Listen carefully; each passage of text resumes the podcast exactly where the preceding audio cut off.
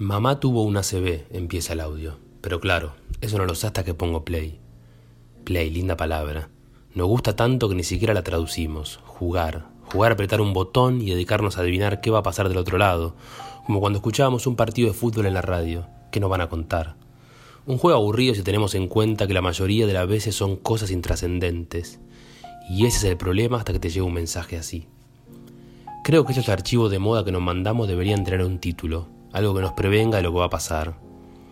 Simple, un algoritmo que elija las palabras más importantes y te las estampe con un título entre comillas en negrita y sin ningún tipo de eufemismo ni nada pretencioso.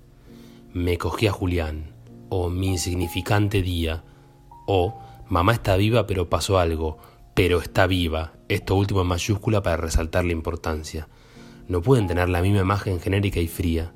Mi ansiedad y mi fragilidad millennial no están preparadas. Pero no, Ahí está mi dedo pulgar, que en general toca siempre otra tecla, pero esta vez le da de lleno al triangulito del audio. Mamá tuvo un ACB, y yo que creí que me iba a contar algo de mis sobrinos. Tengo que admitir que me olía raro que la extensión, el primer filtro que tengo a la hora de poner play, y la persona que lo mandaba, el segundo, me hacían dudar de que algo pasaba, por eso lo abrí. Si no, no lo hubiera dejado entre los miles de audios que pasaron de largo sin título ni gloria. Y los que vinieron después, fueron como pequeñas bombas que toqué con el dedo, apenas rocé, cubriéndome la cara para que no me salpicaran. Ya tengo el prólogo, el comienzo de esta triste historia. ¿Qué viene después? ¿Cómo sigue? ¿Quién la escribe? Tantas veces me quejé de los finales felices, espero que este escritor no me haya escuchado.